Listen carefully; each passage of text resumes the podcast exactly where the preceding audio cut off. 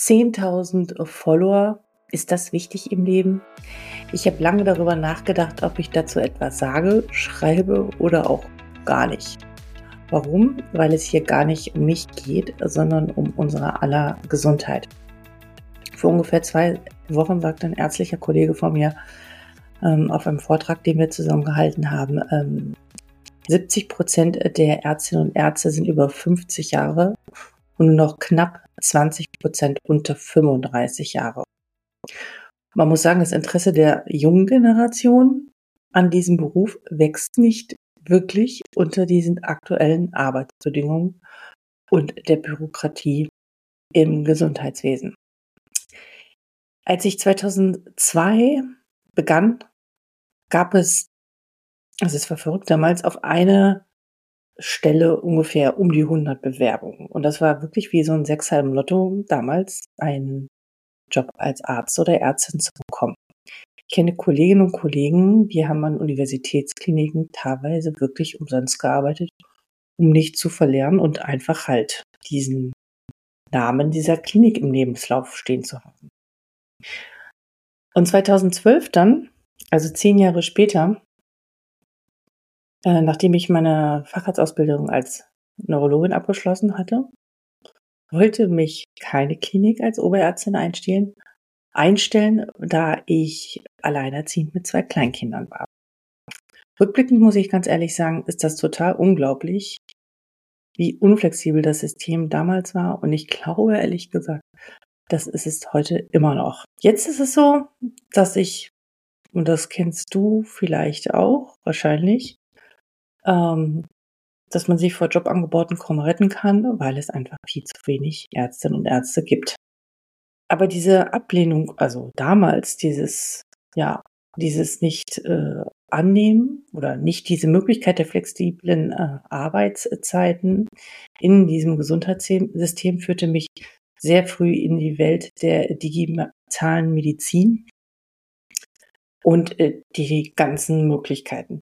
Und dafür bin ich jetzt natürlich total dankbar, denn ich weiß, dass wir all die Herausforderungen, die wir aktuell im Gesundheitssystem haben, wirklich nur mit Hilfe von klugen digitalen Lösungen bewältigen können.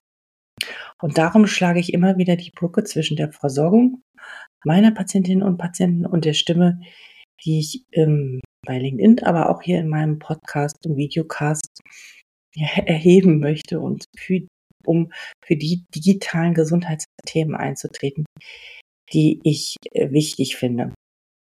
Und mein Ziel ist es nach wie vor, diese beiden Welten zusammenzubringen.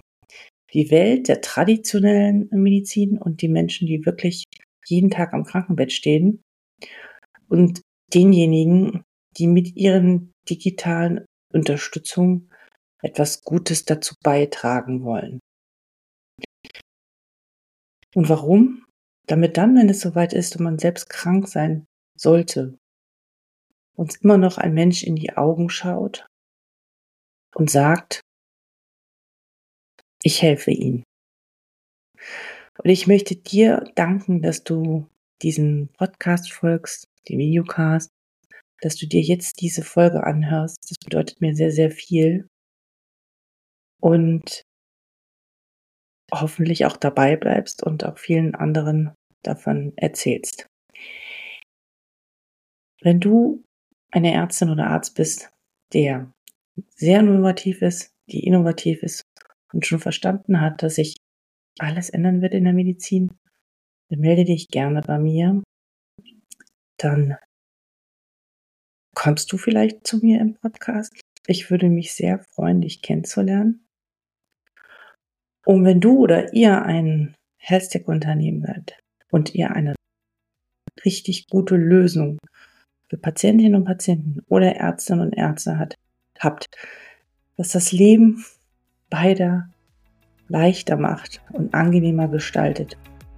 Und nicht tausend mehr Klicks, sondern wirklich ein angenehmes Gefühl in der Arbeit, im Miteinandersein, sei es Organisationstools oder Prozesstools, aber auch diagnostische Tools und therapeutische Tools gibt es hier immer mehr mittlerweile, was sehr, sehr schön ist, die wir einsetzen können, dann meldet euch auch gerne und dann können wir uns auch unterhalten, ob eine Podcast-Teilnahme oder eine Videocast-Teilnahme für euch das Richtige ist, um ganz viele Ärztinnen und Ärzte zu erreichen, die sich für diese Themen wirklich interessieren und sagen, okay, ich muss mich oder ich sollte mich unbedingt damit beschäftigen, weil weggehen wird das alles nicht mehr, sondern es kommt jetzt wirklich darauf an, zu wissen, was man braucht, wie man es braucht und wohin die Reise in der Zukunft geht.